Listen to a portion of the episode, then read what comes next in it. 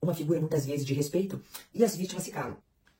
Olá, a seguidora que eu vou identificar aqui pela letra T mandou mensagem para mim inbox no Instagram e ela diz: Fui molestada na infância por um tio. Há pouco tempo minha irmã contou que foi molestada por nosso avô e recentemente foi assediada por um primo que é casado.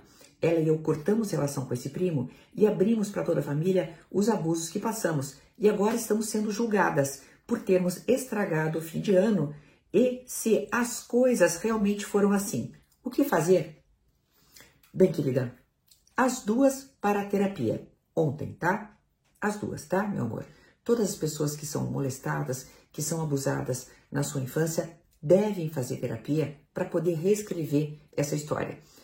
Infelizmente, essa teia de silêncio que se coloca entre abusador e abusado, mais ainda quando são relações familiares, aquilo que a gente chama de abuso sexual infantil intrafamiliar, infelizmente, essa teia de silêncio é muito colocada porque o abusador né, é uma figura importante, uma figura muitas vezes de respeito e as vítimas se calam. Quando acontece essa revelação que a gente chama de revelação tardia, não estou dizendo que é tarde demais, tá? Mas estou dizendo que a revelação chama-se tecnicamente de tardia. Infelizmente, é muito comum. E até essa revelação não é tão tardia assim, tá? É muito comum que a família não acredite, tá? É bastante comum. Vocês vão ter que conviver com isso, tá? É, nem todas as estruturas familiares estão preparadas para esse tipo de acolhimento.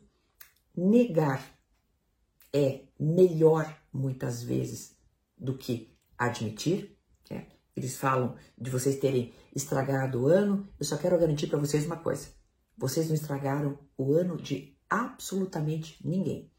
Foram outras pessoas que estragaram a infância e a juventude de vocês, tá? Então, vocês não estragaram nada. Foram outras pessoas que estragaram a juventude estragaram a infância de vocês.